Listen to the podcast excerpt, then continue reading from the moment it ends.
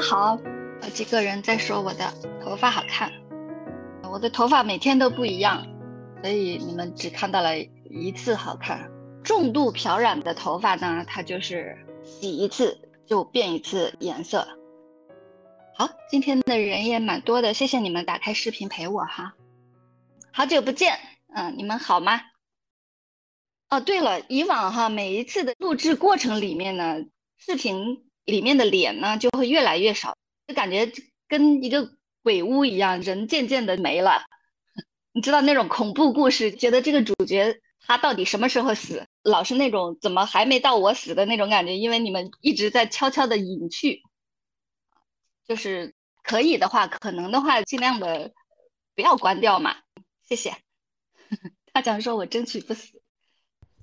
好，为什么今天又见面了呢？非常开心，因为金主娘娘珀莱雅她又找到了我。嗯，本期节目由知名国货美妆品牌珀莱雅联合张春酷酷酷共同呈现。因为十月十日是精神卫生日嘛。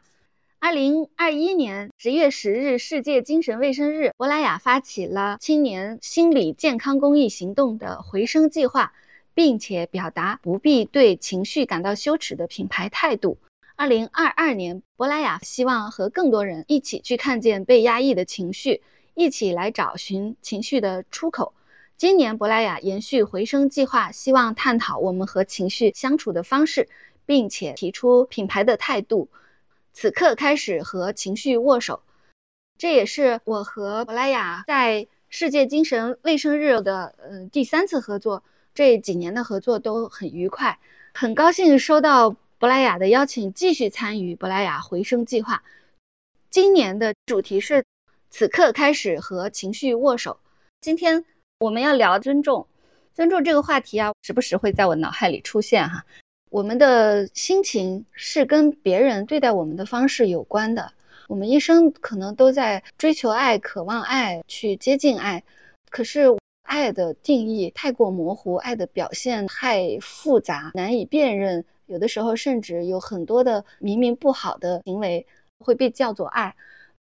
为什么古往今来那么多的呃社科类的作品或者文学的作品，呃甚至是应用科学？或者是什么脑科学、化学等等的这些学科来定义爱的含义，这说明一件事情，它说明爱的定义是非常模糊的。我以前给小朋友上课，就问小朋友爱是什么，然后有几个小朋友就会有几种定义。这个爱的定义如此的宽泛，如此的模糊，它会有一个什么样的结果呢？其中的一种就是谁说了都不算。前段时间特别流行的一部电视剧叫《长相思》，大家都很喜欢那个叫相柳的男主角，很磕他，说他很有魅力，他很深情。呃，当然我没有看完哈，前面几集这个据说非常非常深情的男人都在打这个女人，他时不时的抽她一顿，或者是咬她的脖子吸她的血，然后另外一个也是对他非常非常深情的。另外一位男主角，他把他的腿打断了，或者是给他用酷刑、用蛆虫去咬食他的血肉。当然，他后面有很多别的情节来重新诠释这些人对这个女主角的爱。但是，当爱的定义能够以如此丰富的方式来诠释的时候，它会让我有一些困惑。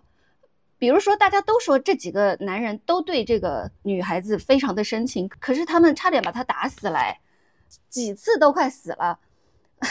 如果这样是爱的话，那我该怎么去理解我所遭受的痛苦呢？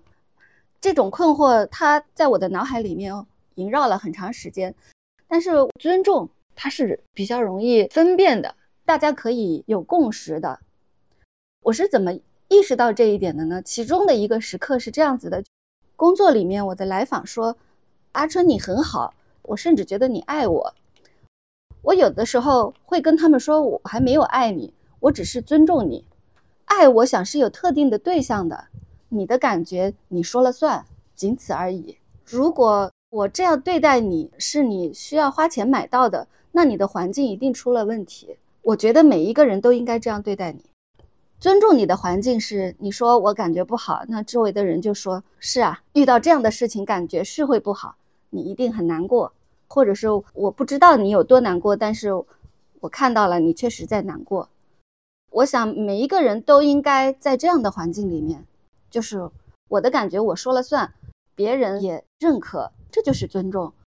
如果这样子最基础的尊重的体验要花钱到咨询里面去获得，那是不是意味着我们的日常生活里面尊重太少了？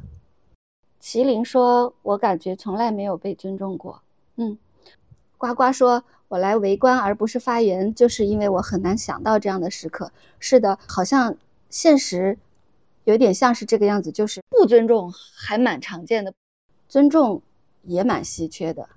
好吧，那我们就去把那些稀缺的尊重的经验一起分享分享。因为如果我们都不知道它是什么样子，我又怎么能够得到它、接近它呢？嗯，又怎么能够让自己的生活，嗯，更接近自己想要的样子呢？请大家来说一说你被尊重的那个时刻。好，谁想先发言呢？你是谁？我是抱抱，之前改名了，就是为了改事业运。对。哦，改改什么事业运？对，好串台了，好像是玄学那一期。然后我刚刚，对我刚刚，我刚刚听你开始讲的时候，我的眼泪就止不住的流，因为这样的时刻确实太少太少了。当我看到这个题目的时候，我的第一反应也是，我好像没有没有被尊重的时刻。嗯，但是我想说一句。因为你刚刚说的一直也磕磕绊绊，所以我觉得，嗯，接下来我可能也要说的磕磕绊绊，但是我可以理解我自己。哦，干嘛？你这么爱追星吗？没有，就是当我第一次看到这个题目的时候，我就使劲的在脑海里面去搜索。我感觉我被尊重的时刻非常非常少，大量不被尊重的时刻向我涌来。好多时候看似是尊重，其实对我来说也是一种贬低。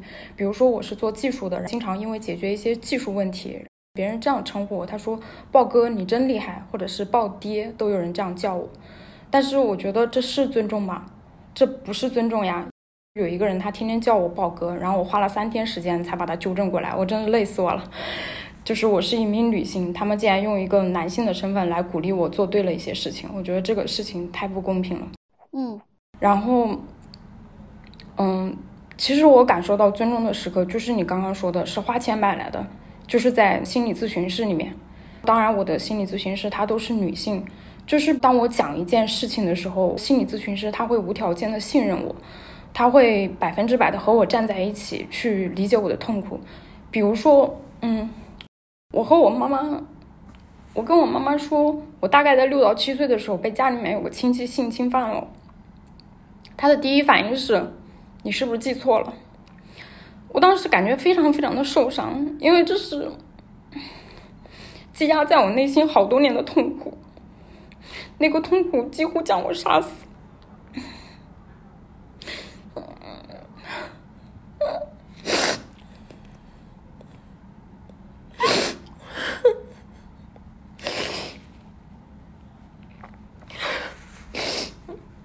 于是我就不得不补充了更多的细节，以证明我没有做错，我没有记错这件事情。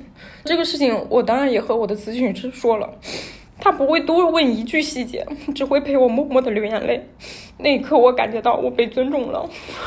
嗯，这不应该是花钱才能买来的，至少你的家人。对，包括我跟我妈妈橱柜。然后我跟他说我是一个拉拉，他的第一反应是，嗯，那你们你们有性生活吗？我当时感觉到非常的愤怒，我就回了他一句关你屁事。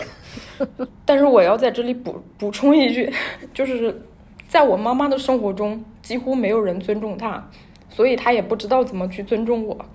我大部分感受到不被尊重的时刻都是来自于家庭。刚刚我如果是我在我家人面前去流泪的话，他们就会说你好敏感。你想多了，你好脆弱，别人家的小孩怎么样怎么样，你怎么样怎么样？那我会觉得这些时刻真的想起来真的太痛心了。但是我在咨询室里面，我的咨询师他就会说，嗯，这确实挺痛苦的。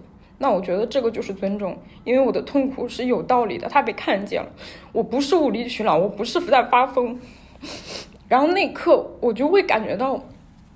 我的背后有有那种轰隆隆、轰隆隆的声音，就像雪山在崩塌。这些痛苦就像雪山崩塌的过程一样，它依然让我觉得非常非常的痛。但是我知道，当它被干减以后，它崩塌完以后，它会逐渐的溶解。我还要分享的一个被尊重的时刻，就是群里面有个朋友叫五万。然后我也一直在找他咨询工作中很多事情，在五万那里，我就感觉我得到了非常多的尊重。那个尊重就是不评判，就是不管我跟他说多么离谱的事情，他总是无条件的相信我，不会打击我。有一段时间，我的自我就会膨胀的很厉害，我感觉我自己可以拯救世界，我就写了我的很多愿望，比如说我想改变这个世界，哪怕就改变一点点。我甚至还说我想要为重建母系社会添砖加瓦。那我知道这个进程。不容易，那我就想去做。我也跟别人去说过这样的一个愿望。那我之前的伴侣甚至为这个他就和我辩论嘛，他就觉得你怎么可能做到？但是我在五万那里得到的答案就是你可以，你可以试试。然后他经常跟我说：“宝宝，我相信你可以成为任何你想成为的人，你可以做成任何事。”我现在仍然不是百分之百的相信这句话，但是每次我遇到问题的时候，我想起来这样的无条件的支持，我会感觉到。心里面就像装着太阳一样温暖，我感觉到我被完全的去尊重和理解。那我觉得尊重其实本身就像你刚刚说的，他其实其实你虽然你说你对他还没有产生爱，但是我觉得他的出发点是爱。嗯，有道理。嗯，对，把你看作是一个人，对，也是一种信任，也是一种不评判。然后这个爱里面，他有接纳，有理解。是一切让我感觉到，就我被看见了，我觉得舒适的东西。可是这样的温暖在生活里面真的太少太少了。我能想到的就这两个案例，都是我花钱得来的，一个是心理上的咨询，一个是工作上的咨询。其他时刻，我真的想不到。我不知道是我的记忆出问题了，还是说我的生活就是如此。但是我真的想不到。对，就算是你忘了，那也一定是因为它非常非常的稀薄。嗯，它没能让你留下印象，它非常的微弱。嗯，也许是这样吧。嗯，对，这个就是我的分享。谢谢你，抱抱。嗯，好，拜拜。嗯，我看到下面好多人说抱抱抱抱，什么鬼？你这个名字真的是很 不好弄啊。呃，评论区里面葡萄说，我以前跟男人吵架的时候，需要歇斯底里的向他反复的说明，我确实感觉受伤，我不是无理取闹。我们这个节目为什么就是这么容易，就是 这么多人在擦眼泪？怎么肥事？我还以为今天我今天都没有纸巾在旁边，因为我没想到今天也是一一个哭局。好，下一位，你是谁？我是安玛，能听到吗？安玛，好，可以听到。我是来追星的，安春，第一次见到你，非常开心。我连着听了你的好多节目，刚刚在上播前还在听吵架那一期，快要笑死了。然后刚刚在我们的分享里面，您和前面的抱抱都提到说关于尊重想不出案例，我也是。我看到这个主题的时候，第一个报名是出于我想参与的冲动，嗯但是我报完名之后就疯狂在想，完了完了完了完了，我想不到案例。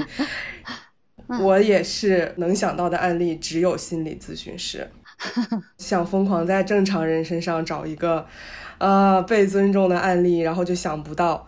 然后我说 OK，如果我真的想不到尊重的案例，那么我今天分享的就是我没有这样一个故事。我本来都想好了，对，等一下，这是我的第一段，嗯，我我后面还有两段。对，然后呢？虽然我想不到这个故事，但是我能想到那些误以为的尊重，想要跟大家分享。嗯一个呢，就是在以前我会非常不自觉的把自己站在那个照顾者的位置上，所以当我是一个业务员去拜访客户的时候，我会把对方老板的外卖餐具全都拆好，然后摆在他的面前。然后当某一天一个老板没有这么做，他说啊，我自己来，自己来的时候。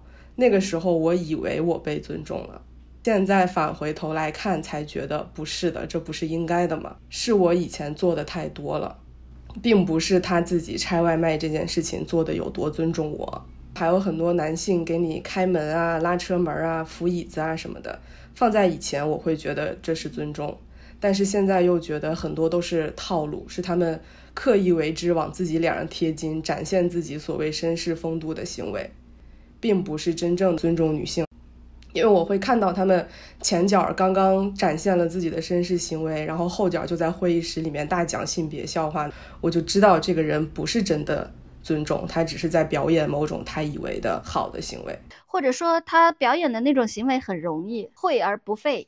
对他不是发自内心的尊重或者认可这种行为的价值。嗯，然后呢，到了第三段，我就想到了一个真正的关于尊重的案例，因为我对于尊重有一个。比较清晰的界定，就是被真正的当做一个完整的人被看见。然后当我写下这句话，我又觉得，哦，我这个标准是不是有点高？然后我又在反省，我不应该反省自己标准定的有点高，就指责这个社会呵呵，他们做不到这个标准，不是我的错。嗯啊，这个故事呢，它有一个前情提要，大概在一六年的时候，我研究生刚毕业回家工作了一段时间，那个时候我已经养成喝咖啡的习惯了。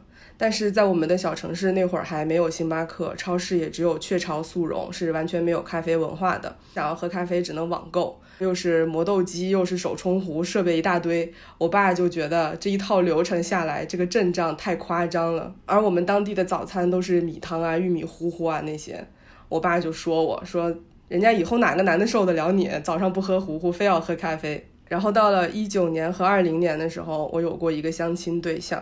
一个各个层面的成功人士，我爸妈非常喜欢他，然后呢，就非要让我戒掉咖啡，他觉得对我身体不好，一直在我身边说，你就不能喝茶吗？你就不能不要喝这么多咖啡吗？你每天喝三杯，你慢慢把它减到两杯一杯，然后你就可以不喝啦。就是表现的很关心你，但是在我身边一直一直说这件事情，我就以这个人不让我喝咖啡为理由而拒绝继续交往了。然后我爸我妈 就觉得这是他们很满意的一个相亲对象，也觉得很合适。然后我的这个理由实在是太作了。你你这是一个尊重的故事吗？当下还没到，快了，现在到了二零二零年。OK，嗯，好的，我这这个包子都快咬过了，这个馅儿怎么还没到？我讲这个前情是为了说明，咖啡这件事情在我的生命中就是一个我爸也不认可，然后也会拒绝掉一个金玉良言。对，反正我是为之付出代价的。嗯，好的。Finally，故事进行到二零二三年，我们回老家去参加我姥姥的葬礼，在农村生活条件非常艰苦，啥也没有。然后我爸要负责采购一大堆的生活用品，米面粮油啥的，塞了一车拉回农村。然后在这一车的生活用品里面，竟然他帮我买了咖啡。就是对我现在觉得那个时候他是终于尊重了我喜欢喝咖啡这件事情，哪怕他不同意，嗯，哪怕很多很重要的事情，他很慌乱的情况之下，他还能帮我，在那么多必需品之间，他要拿两个口味的咖啡和牛奶，就那一刻我明白他是真的学会在尊重我了。之前二一年他去云南出差，他也会。帮我买咖啡豆一大箱寄给我，嗯，回想我才明白哦，从那个时候开始，他其实是有在学习如何尊重我的，哪怕他不理解，嗯，我觉得这是尊重，嗯，所以你觉得这个变化是怎么发生的呢？你，你你觉得是由于你不懈的教育，这是有用的吗？抗争，还是还是这是由于你你爸爸他这个人确实是一个很受教的人，他是一个从善如流的。呃，这样一个人，又或者是你现在是你爸的领导哦？那没有，那没有，不是你你们的权利是有不同的关系了。嗯，你觉得这是为什么？嗯，我觉得权力关系没有发生变化，他依旧是一个在主要维度上非常父权制的一个人，他还是会说很多类似于啊，你这样下去哪个男的受得了你这样的话？但是随着我这么多年的抗争，我不断的要求他们看到我真实的需求。所以你觉得是因为你的抗争，而你认为这个抗争是有用的？对，因为这么多年一直在抗争。你要说这么多年，我相信有很多的人都用了很长的时间在跟某些事情、某些人抗争，嗯，然而也没有变化。嗯，也许对，一方面是你的努力，另一方面怎么讲，命吧，可能就是命吧。嗯，我不知道。嗯，我我试图在找。多一点，感谢我命好，有这么一个为我改变的父亲。但是话说回来，我又觉得，就像你说的，他平时也在说那些那些话，嗯，但同时他为你带了你喜欢的咖啡，这件事情好像也不至于要感谢命运，就是要要真的为此感谢命运。一方面觉得嗯是挺温暖的，但另一方面也觉得好像有一点心酸，因为是的，就是我也搜肠刮肚的，好不容易才想到这么一个故事。对，好，嗯，但是嗯。这的确是个变化，那它就是可喜的。好，我的故事就到这里，谢谢。好，谢谢。嗯嗯，艾玛，这个故事讲的非常有章法哈，有前情，有铺垫 啊，然后有高潮，然后还有感谢大家的耐心。嗯嗯嗯，谢谢艾玛。我看到有人在评论刚才艾玛说的绅士风度，让女士先行啊这一类的说。扮演尊重是为了行使不尊重，柯琼苗说的。然后有人说，我不知道你这个名字怎么念哈。爸爸想跟你拉近距离，在表达关心。也有人说，别人尊重我不是因为我优秀，是因为别人优秀。这个我也有体会。唉，我想举一个例子，我也有写过文章，就是这个女孩子，她就说我的前任，她晚上起夜。从厕所回来，他会重重的跳上床，把自己砸在床上。他这个行为每次都会把这个女孩子弄醒。他说了无数次，但是他就是没有改。然后呢，他的现任知道他睡觉很轻，于是他去卫生间洗漱什么的都很轻。他就说：“我突然就很感激他，我现在知道了，我这个前任他就是不爱我。”当时我就竖起了耳朵，我觉得这里有什么东西不对。仔细想一想，我觉得不是他不爱你，而是他这个人不行。他不尊重他的伴侣的要求，那我们退一步想一想，如果这是你的合租室友，你睡着了，你的合租室友每天都粗暴的把你弄醒，这个室友早就淘汰了，对吧？你肯定是不会跟这样的人合租的。但是因为他是你的伴侣，在伴侣的这个幌子下，他居然可以做这么不尊重人的事情，他连当室友都不合格。但是由于所谓的爱、所谓的亲密关系这些模糊的字眼，使得这个人去行使这种特权至今。你现在的这个男朋友，他在这件事情上他尊重你，也不至于需要感激，因为这是每一个人人际关系里面的人之常情。他这么做是应该的。刚才那句话是别人尊重我不是因为我优秀，是因为他优秀。我觉得是因为他是个正常人。正常人对正常人就是互相尊重的，我说清楚了吗？好，下一位，你是谁？我是四月。嗯，你好，四月。嗯，你好，张春。就我发现，当你长期处在一个不被尊重的环境中，很多人就会形成一个低自尊，就是因为没有人尊重你正常的、合理的需求，渐渐的你就会觉得自己的正常的、合理的需求也不重要了。刚刚有一个朋友提到嘛，就是说他有点讨好型人格，他把自己的需求给隐掉了，把别人的需求放得无限的大。我发现我好像也有这个问题，我很认真的写了几点。嗯，我第一点，我觉得 在张春的播客录制当中，我能感觉到 很被尊重，就是因为张春每次都会很认真的问别人怎么称呼，然后我们在评论里面打的那些话，他都会很认真的读出来，然后回应。还挺感受到被尊重的，嗯。第二个，呃，也是我的咨询师，我发现大家都提到了，但是因为我自己也找过好几个咨询师，我看群里有小伙伴说，是不是所有咨询师都是这样的？但我想说不是的，嗯，不是所有咨询师都是合格咨询师，都会很尊重你，很理解你，给你需要的支持。所以我觉得也是很宝贵吧，虽然是花钱买来的，然后花钱也不一定能买到，就是这个意思。对，花钱不一定能买到，所以花钱能买到也挺不容易的。哎呀，你看看，这也太稀缺了，钱都不管用了，难道钱不再万能了吗？感觉有点卑微了。第三个就是我靠发疯获得了我爸妈的一点点尊重，就是我考上了一所很好的大学。让我爸妈在我们的小镇上非常的有面子，嗯，变成了别人家的孩子，以至于终于获得了一点点的尊重。之前我在考研的时候还没有面试，我爸妈就大张旗鼓的告诉所有人说我女儿已经考上叉叉大学了。因为当时我连面试都没有面试，根本就没有办法保证嘛。我爸就一直问我说：“你要是考不上怎么办？”我说：“考不上，考不上呗，能怎么办？”然后我爸就说：“嗯，如果我考不上，他会很丢脸嘛。”然后我说：“你丢脸关我屁事。”然后我就进行了一些发疯。然后 后来发生类似的事情，他就不敢再大张旗鼓的宣扬了。然后他还很可怜的跟我说：“别人家的小孩考上了什么什么，都到处在朋友圈说，我都不敢说，你太凶了。”通过发疯获得了一点点的尊重。嗯，你刚才提到的，因为你考得非常好，让你爸妈非常有面子。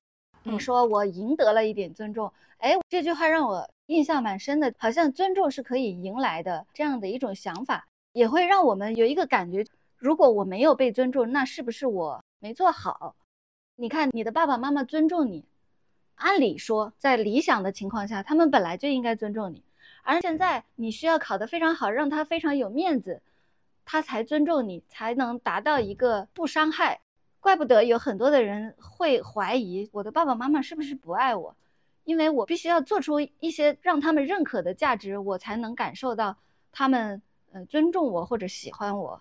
他们对待我的好是有条件的，而不是我只要存在我就可以被尊重，我就应该被尊重。呃，这个观点是父母。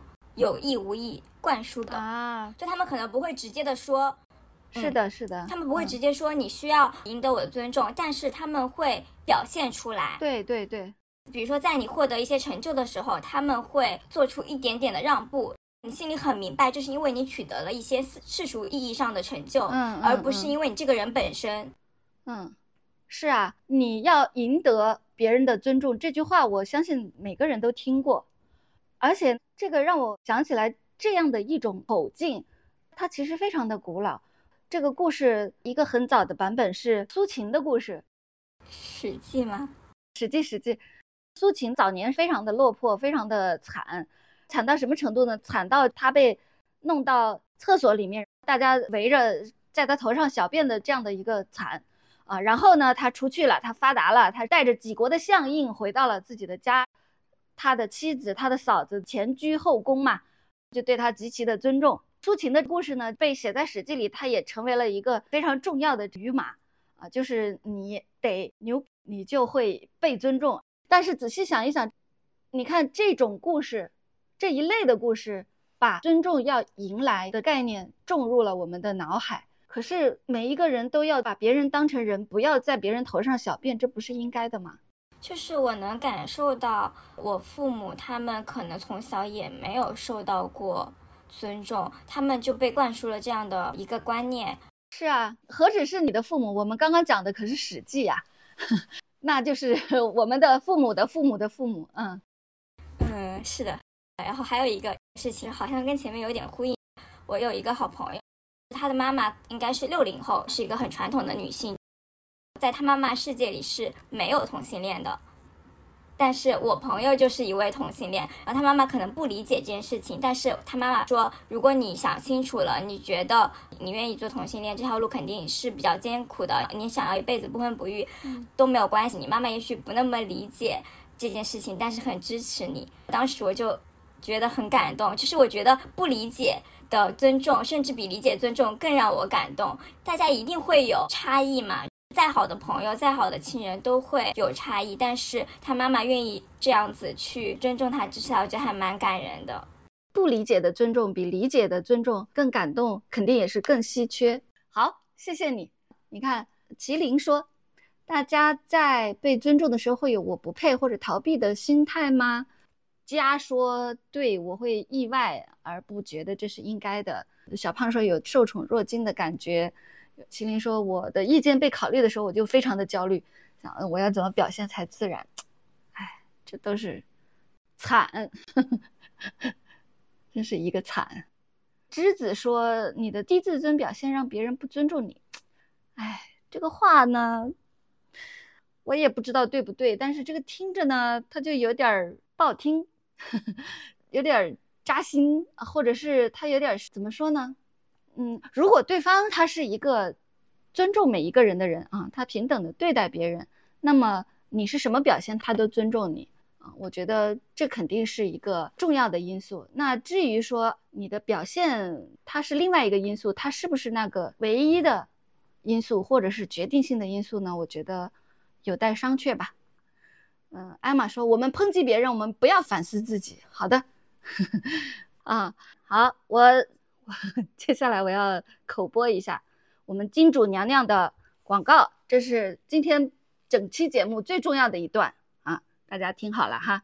从哪儿开始啊？本期节目由知名国货品牌珀莱雅联合张春酷酷酷共同呈现。括号前五分钟内提及，现在已经一个小时了啊！我看到评论区里大家都在说感谢珀莱雅，感谢珀莱雅娘娘。我们节目的老听众都知道，这个节目的第一期就是由于珀莱雅的赞助而出生的。我也会推荐珀莱雅的公益热线，我有一个关于这些热线的目录。我收到的反馈是，这个热线接听很及时，都是能打通的，是是有帮助的。和他们的合作也一直都很愉快，也谢谢珀莱雅对我们张春酷酷酷这个节目一如既往的信任。嗯，好，下一位，张春你好，哎，你好，这么大声，你是谁？啊，我是大强。啊，大强你好，我有认真的组织了一下，让大家都不要困，然后我也做了笔记，呃，我用了很长时间去找驾校的教练，由于自己的原因，我非常希望要女教练。我找了很多的平台啊，然后去反复跟对方沟通，能不能确保确认，甚至给我签进合同里，是从头到尾是由呃女生来教我。稍等一下哈，你说我自己的原因要找女教练，你怎么了？你对男的过敏吗？对，因为我已经放弃过一次学驾考这个事情，就是因为对男的过敏。啊，我不知道这个能不能播。好的，稍等一下。大强，你好像没有戴耳机，呃，但是我开了录音，我在我工作室的录音棚。哇哦，所以你现在录音是不会录到我的声音的，对吗？呃，可以录到你的声音，呃，不，我要的就是没有我的声音，只有你的声音，这样我可以直接把你的声音剪进来，不然你录到的我的声音就会跟我的声音叠起来了。我需要我的声音从你的耳机里传出来，不好意思，麻烦你了。哎，是哎，我没有考虑过这个点。哎呀，抱歉抱歉，但是你有录音棚，没关系，你现在弄一下可以吗？呃，那我可能要等一会儿了。好啊，你准备一下，待会儿你再上来，好不好？好，好，好，可以。你可是有录音棚的女人啊！我有录音棚，对，我是，嗯，可以。那就先下一位，我等一下重新再讲。好，麻烦你了。嗯，没关系。好，下一位，你是谁？我是小龙虾，我可以不开视频吗？小龙虾不适合视频是吗？好的。呃，我刚听了大家的发言，我觉得我准备的这个故事挺幼稚的。嗯，好，来点幼稚的。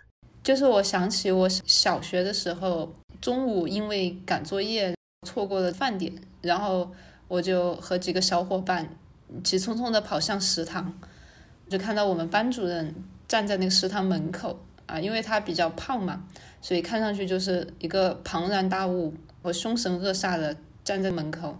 心想我完了完了，今天肯定就要挨批评了。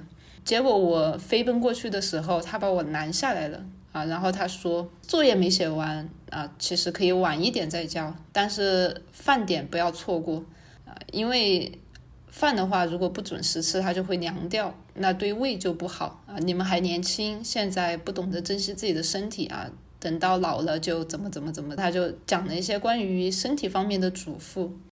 他表达了一份呃尊重和担心，嗯嗯，所以一个老师跟你说你的身体比作业要重要这件事情，你非常的感动，非常的印象深刻。对我当时就非常的感动。好的，深深的镌刻在了你幼小的心灵里。因为我这个故事就有点幼稚。不会啊，不会，我觉得很好啊。这是一个，还有一个就是我才毕业的时候，我们的那个 leader 就是我们平时。不会去公司的饮水机接水啊，我们可能嫌远或者嫌不太干净，我们就自己买一个烧水器，在自己的工位上烧水。呃，那个 leader 每天他就自己主动的去烧水啊，主要是也没人做，但他从来也没有要求我们这些应届毕业生或他下属去烧水，他就自己每天很主动，甚至有时候还会给旁边的人倒水。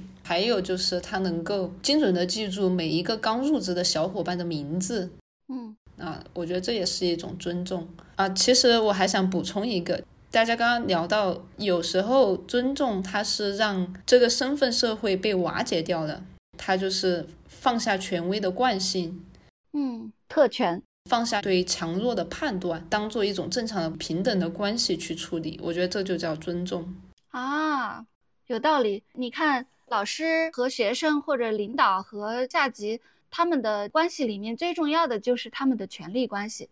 但是尊重呢，就是大家都一样，都是平等的。所以你说的这个瓦解啊，我觉得好有道理哦。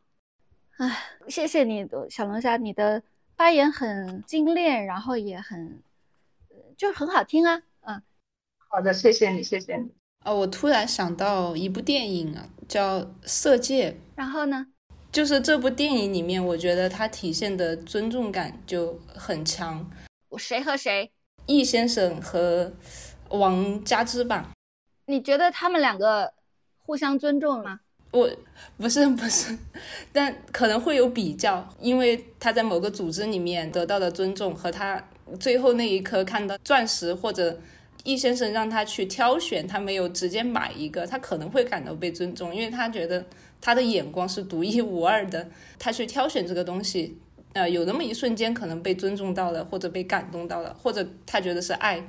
我觉得王佳芝在这一刻，他感觉到一种很特殊的东西被特殊对待了，让他发现他自我的东西，就他意识到了自己。我觉得，嗯，我觉得有可能是尊重。嗯，好，我猜你这一段评论，有人会想跟你对话，因为我现在看到评论区在疯狂的刷，他们不太同意你。嗯。回头你把录音发给我的同事的时候，你可以告诉他这一段你想不想留下来。如果你留下来，你就要做好准备，你可能要跟网友讨论。你可以再想一想。对，那一瞬间他觉得他不是组织里面一个无名无姓、不能给家庭写信的那么一个人，他成为了王家之。我是这么觉得的。嗯，呃，我也挺想看的，大家的看法。呃，因为这个电影里面的人物关系。我也觉得很有意思，很丰富，很复杂。好，那你还有想说的吗？没有了，没有了，谢谢。好，不担心跟网友讨论的话，就把这段留下来。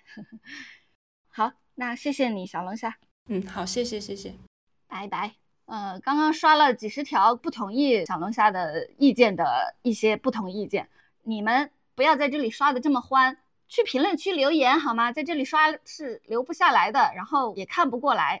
第二是，抱抱，你在啃一条牛腿吗？你看这是不是一一条牛腿？有人问可不可以一边吃东西一边听？Of course。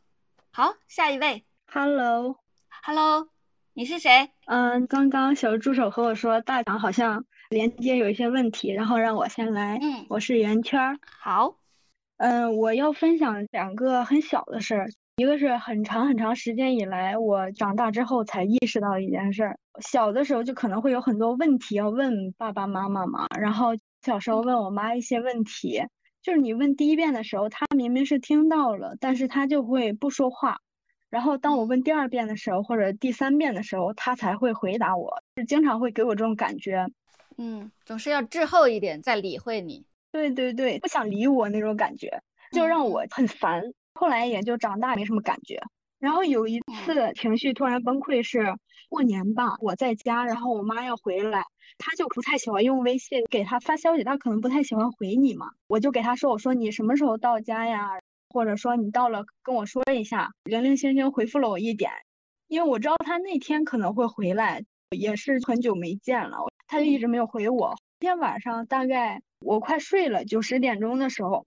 他突然给我打过来视频电话，他已经到在县城的那个家了。我当时在老家，哎，我当时首先冒出来的是心里头一股火气，就瞬间就不想和他说任何话了，嗯，就很生气，就跟他说了两句，我就挂掉了。当时我已经躺在床上准备睡了，然后我就开始哭，嗯，我也不知道，就直到那个时候我都没有理解我自己是怎么想的，为什么会哭，为什么要生气，嗯。然后直到刚才，第一个朋友我忘了他叫啥了，他分享他和爸妈的那些事儿，我就突然回想到这两个细节，我就突然想明白，可能就是从小到大一直被忽视的这种感觉。积压的在那一刻，然后就爆发了。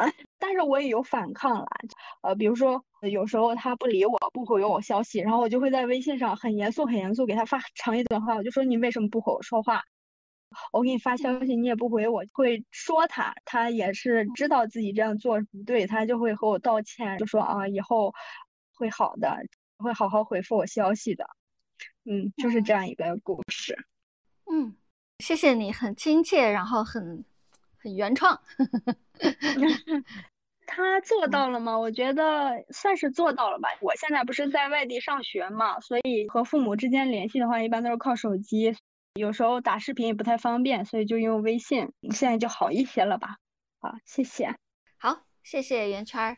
唉，怎么回事？怎么满屏的人？刚才兔子人哈哈问能不能一边吃一边听。我以为是吃个薯条或者爆米花什么的，结果现在我看端着一个比头还大的碗在吃面，行吧，哼，这我不能吃是不是？好了，下一位是谁？春春你好，我回来了。哈，这个开朗的声音是大强吗？对，让我们假装一切都没有发生。现在我开始分享了。好。嗯，我是大强，我今天要分享的有三个事情。第一个事情是我受到的尊尊尊，我受到的尊重；第二个是我怎么尊重别人；第三个事情是我怎么尊重我自己。我先说第一个事情是，因为我花了很长时间去找是女教练的驾校，呃，因为我个人的原因，我不能接受有男教练来教我。我反复的跟很多驾校去沟通，我说能不能哪怕签进合同里面说从头到尾是女教练，无论是哪一个。总之，我花了很长时间联系到了一家，他可以有这样的承诺给我。我去签合同的时候啊，他说可是因为我觉得我老公也可以教你，因为你那个还挺简单的手动挡，巴拉巴拉。我说不行，我是因为我是因为我过敏，对 我是因为你我才来的啊。然后他就愣住了。我猜他想问我是不是厌男，但这两个字还没有说出来的时候，我说是的。我说我不想支持任何男的生意。然后他挺无语的，但是他答应我了。我现在可以 call back 一下前面那个姐妹，就是当他不理解你的时候，他尊重你是很好的，是更好的。嗯，对对对，他不知道你干嘛这样做，他也不觉得你这么做是他赞成的，但是他就 OK 了。对他 OK 的表现是，我真的一个人一辆车，没有任何男的骚扰我。然后我甚至因为我不是呃科目一过完之后我就要考科目二，大致就是我要倒车，我要出车，我要倒车，我要出车。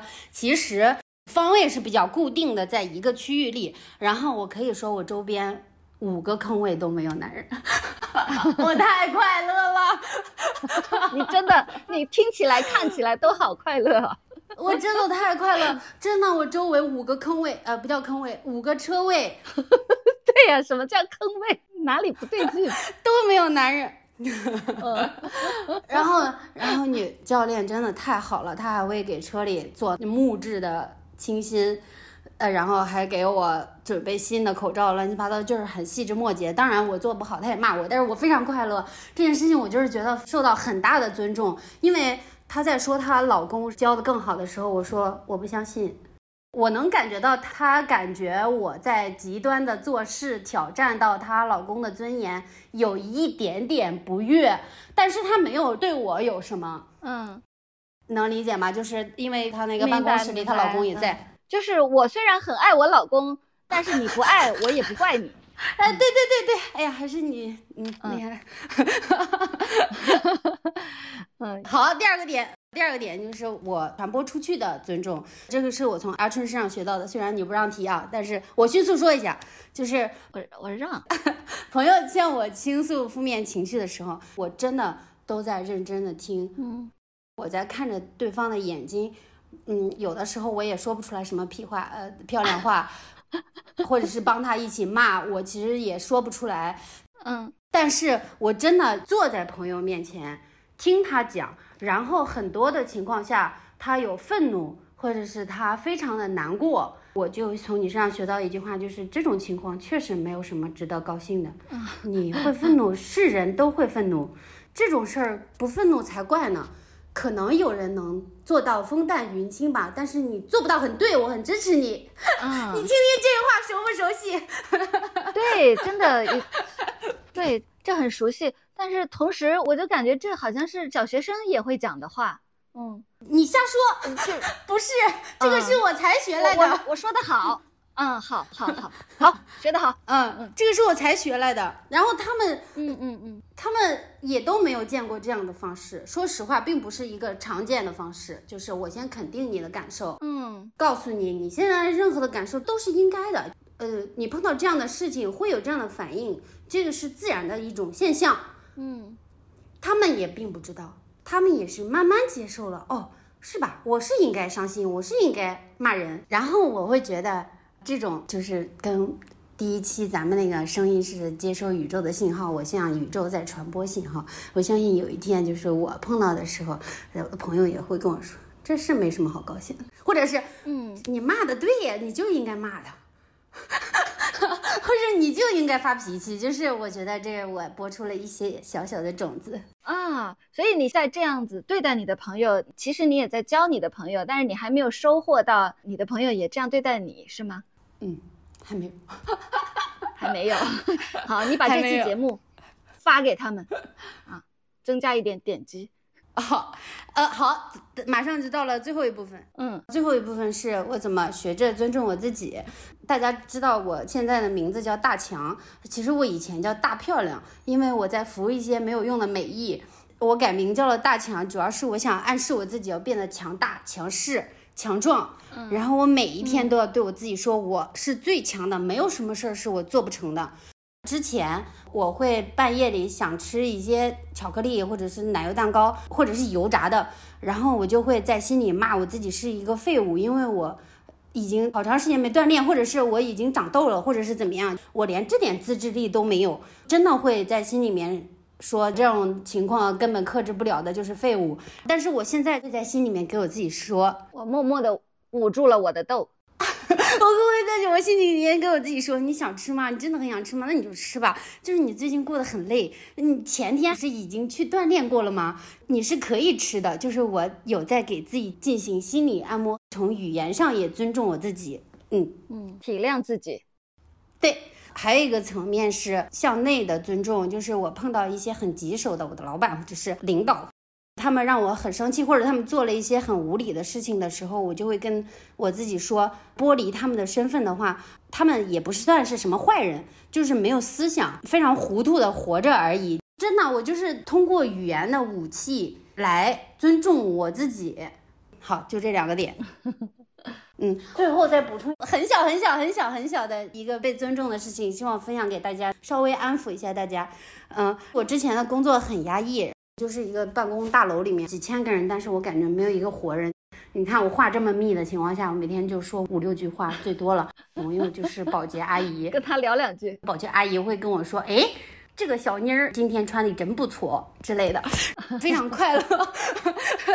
然后真的很惨，因为我一个人在公园里吃了半年的午餐，就是我每一天都一个人找一棵树坐着，然后把自己的午餐吃掉，就是没有朋友，非常孤独。但是啊，你这个公司什么性质的？是僵尸公司吗？就是 几千个人，就是所谓的大厂。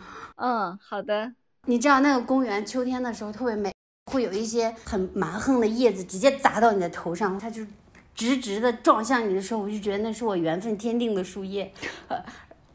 听起来很蠢，但是真的很浪漫。然后我就我就把那些叶子，有的是树枝啊。我就捡回来，因为我那个桌非常宽、非常大，然后一个嗯长长的条，我就把它码在那里。然后我那个保洁阿姨，她非常爱干净，因为他连我的键盘都擦得特别干净，但是他从来都没有动过我的树叶，因为他觉得那个是对我来说很重要的东西。嗯，真的，我就感觉到连一个阿姨她都会这么小小的情况在尊重我，就分享给大家。嗯嗯，是啊，好可爱哟。好，我的分享结束了，拜拜，谢谢你，拜拜。大强的工作好神秘哦。首先，他在一个录音棚里，然后他在一个几千人的大厂，但是他一天只说五句话，然后三句是跟阿姨说的。然后他有一两年的时间一个人吃午餐，捡一些树叶回来跟阿姨互动。他嗓门这么洪亮，我刚才以为是个歌手，但是他又说他没有发声，啊，好神秘。大强，你可不可以说一说你是做什么的？哦，我之前那个所谓的大厂，它是一个互联网金融公司，嗯，做互联网的。但是你知道吗？它里面所有的人都特别像 AI，因为你无论什么时候看到它，它就只会一个动作或者一个表情的在那。打字。嗯，抱抱说大厂都是企业微信说话，大家不对话的。喊你来开会，我要给你发邮件的那一种。就是你们虽然在一个办公室，但是你们好像异地，有点像我们现在在这个会议室。嗯，好，谢谢谢谢大强，好多的人在说好可爱，是啊，嗯，阿珂说哀人天堂，抱抱说对，虽然在对面，一定要拉一个线上会议室，线上开会。嗯，所以这个会比较适合 i 人吗？可能是哈。呃，据我所知啊，有不少的阿斯伯格高功能的患者，智商什么这些他们都是很正常的，但是他不爱人际关系。然后在深圳有很多这样的人在在那里工作。好，呃，下一位，你好，你是谁？兔子人哈哈。嗯，请讲。我我十十五岁的时候，我的姐姐给我买了一个白色毛茸茸的星星，放五号电池，它可以自己这样跳舞，是我最喜欢的一个娃娃。因为是我姐她工作很辛苦，然后专门从广州那边买过来的，然后我就把它放在我的书桌上面，很舍不得把它打开。周末的时候才把那个电池打开，让它跳舞那样子，就是非常心疼的一个娃娃。结果有一天它就不见了，我就很着急，我就去问我的妈，我那个娃娃怎么不见了？她说是我们个亲戚他的女儿，呃，很喜欢这个娃娃，呃他看到他很喜欢，他就把它送给他了。我当时就哭了，我就说这是我最喜欢的娃娃，是姐姐专门从广州给我买回来的。我说不可以送给他，我从来不说不的。然后我这件事情说了不之后，过了一个星期，那个娃娃就被我妈特地从那个亲戚家拿回来了，给我洗干净了，然后放在我的桌子上。我觉得他在这件事情上面，嗯，尊重了我。兔子人哈哈消失了，是掉线了。好，我们先下一位，等哈哈回来再补上。嗨，你是谁？我是 L B。啊，L B。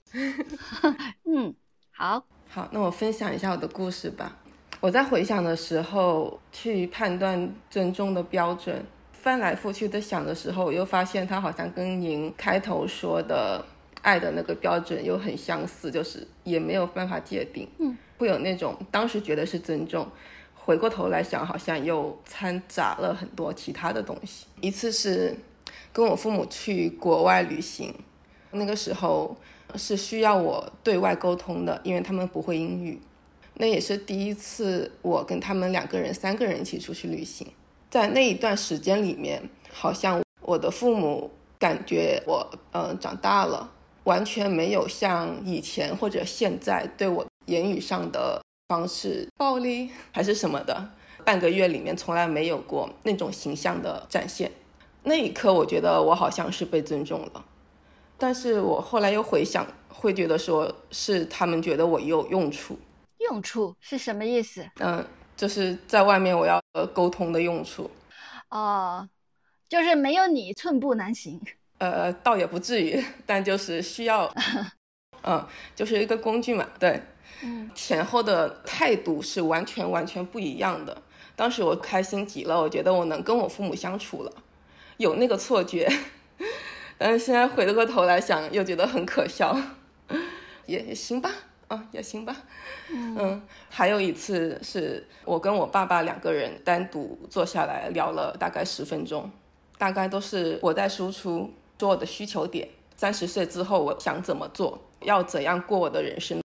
刚开始他可能有在跟我博弈，在不屑，在贬低我的想法。到后面有一个时刻，他不讲话了，沉默了大概有三分钟左右。他在沉默，我在诉说。那个时候，我以为我被尊重了，我以为他有在认真听我说，也不去打击我了，就觉得好像这件事情做成了，啊，会有这种感觉。然后又回过头来再想的话，又会觉得说，是不是爸爸当时没有其他的方式，没有其他的招，我知道这样想可能会不太好吧，但我现在会有这种想法，就是沉默是他们的一种方式。当时他没有反驳你，你也觉得这可能就是同意的意思，但是现在回过头来想，好像也不一定。对对对，是的。你看，你这么复杂和这么重要的一个对话，嗯，你在跟他讲你一生的希望、你的梦想、你的思考，然后他反驳、打击、不认可和沉默，啊，这么复杂的一个对话，你刚刚说到了它的时间就是十分钟，嗯 嗯，这是一个。高浓度的对话，嗯，反正感受你们都能抓到了，就细节我就不讲了。最后小小分享一个，我觉得是非常好的一个尊重的例子。嗯，前段时间我去一家非常小的小餐厅吃饭，他们家的老板真的做的非常好。老板娘会说：“你现在饭够不够？我可以再给你添。那边有免费的水果，你可以去拿，你随时想吃多少都可以。”重点是那位老板，他那天腿是摔坏，坐在外面休息。然后我吃饱了也在外面休息，就跟他哈拉起来。我就看他一直在打招呼，就来了任何人他都在打招呼。比如说有个阿姨来了，他会说：“呃，你今天没有带狗狗出来遛吗？”巴拉巴拉，全都认识。对，有一个骑着电动车人来了，他说：“哎，你今天这么晚下班啊？”然后巴拉巴拉，还有一些小朋友走过去，然后说：“哎，小朋友，你今天有没有去上什么什么课？”你那天那个画画的很好哦，叔叔很喜欢，怎么什么的。然后我走的时候，他们会说下次再回来家里吃饭哦。就这种，跟他对话当中，我有问他一句话，说是不是这一整条街的关系都是你带动起来的？他很尊重自己的生活，很尊重自己的做人的方式。我觉得这个东西非常好，很尊重他的生意。是的，好，我分享好了，这是我非常喜欢的故事。嗯。好，谢谢你。我也想起一个人，在我的老家有一个在街头烤肉串的一个女人，很多年我都觉得她很神奇。比如说我今年去，她记得去年我是跟我哥哥一起来的，她说：“妹妹，哥哥今天怎么没来？”但这不是我一个人，我去的很少。其实她认识她的每一个客人，她那一排都是烤肉串，她的那里是排长队，然后旁边的就是门庭冷落。这个肯定也是尊重的一部分，就是他很尊重钱。啊，就即使他只是为了他的生意，我相信钱也会很喜欢他，就是他的生意比所有的人都好。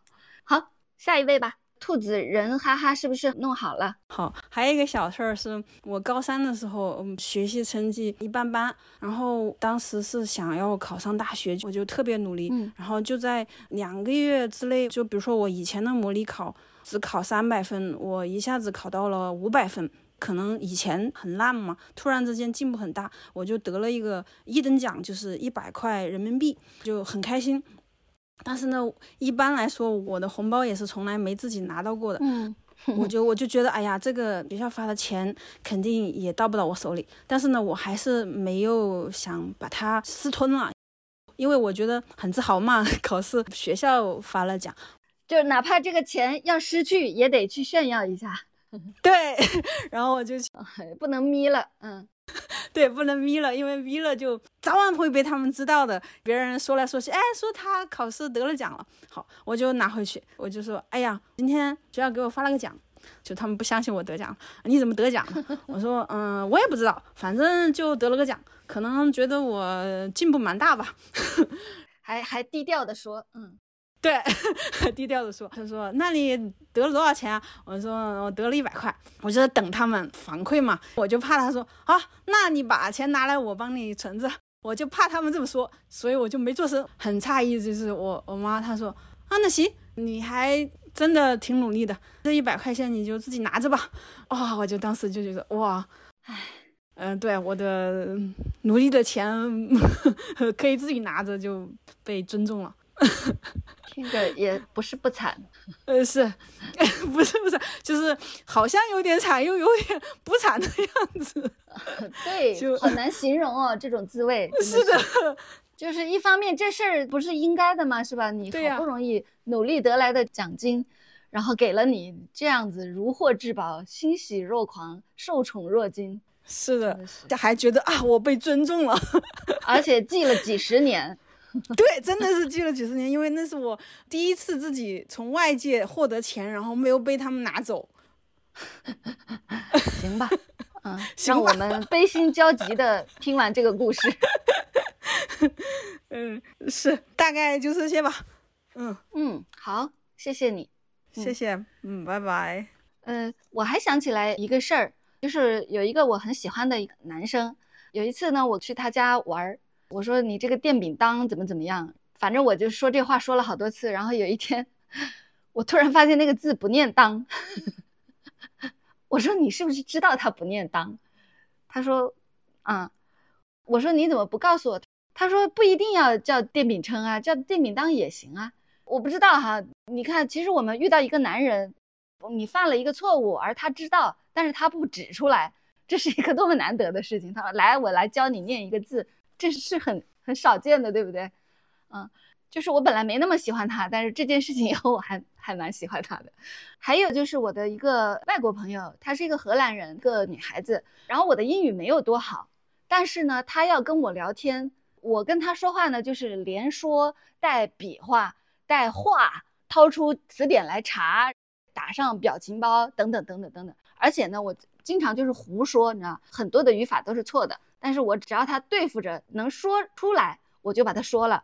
有一天我就问他，我说跟我说话是不是很吃力？因为我知道我说了很多的错的单词和错的语法。他说，可是我想听你说话，我想跟你说话。朋友说话不一定都要说对。哎呀，我我好开心哦。然后。有他在的时候，我的英语真的是，就是我我觉得说英语不难，咱抖起来了，你知道吗？这有什么难的？我甚至写了故事，我就跑去跟他讲三四千字的小说，讲这个小说说的是什么？你看我这个是不是胆大包天？但是他离开中国以后，就是没有人觉得听我说话那么的重要，甚至不在意我说错了，所以我就又似乎说不了英语了。这个故事怎么样？是不是很适合做 ending？好，还还有吗？你是谁？哎，大家好，我是安娜贝尔。嗨，你好，头上绑着头发巾。啊，我分享一个故事。我大三的时候，在一个外企做实习生，工作地点是在客户那边出项目。有一天，高级经理过来请我们吃饭。然后补充一下背景，我平时上班的时候，就是做实习的这个上班的时候，接触的是工作一第一年到第四年的人，其实大家也都比较年轻。然后高级经理起码也工作了十来年，他来请项目组吃饭这件事儿也挺特殊，就看得出来。平时他们也不接触，大家也都不熟，所以吃饭的第一步就是现场的负责人给高级经理介绍，说这个是谁，那个是谁，然后介绍我就是啊，这个是我们的实习生，因为现场我就是唯一的一个实习生。那个经理就说了一句话，是用粤语说的，说 intern 都有名的，嗯，翻译过来就是说实习生也是有名字的啊。后来。我说了自己的名字还是其他人说的，我就都已经忘记了。但是我看到小助手发我们通知说这一期谈的是尊重，我脑子里出现第一个念头就是这一句话。嗯，真好。你现在还在那里吗？呃，我在这个地方实习，后来去了其他城市的同一个公司的另外分支机构。那你遇到的其他同事也像当时你遇到的这位前辈那样这么棒，这么知道尊重人吗？嗯，那就并没有了，可能是这一个特定的人他比较会尊重人。对，好，真好，谢谢你的故事。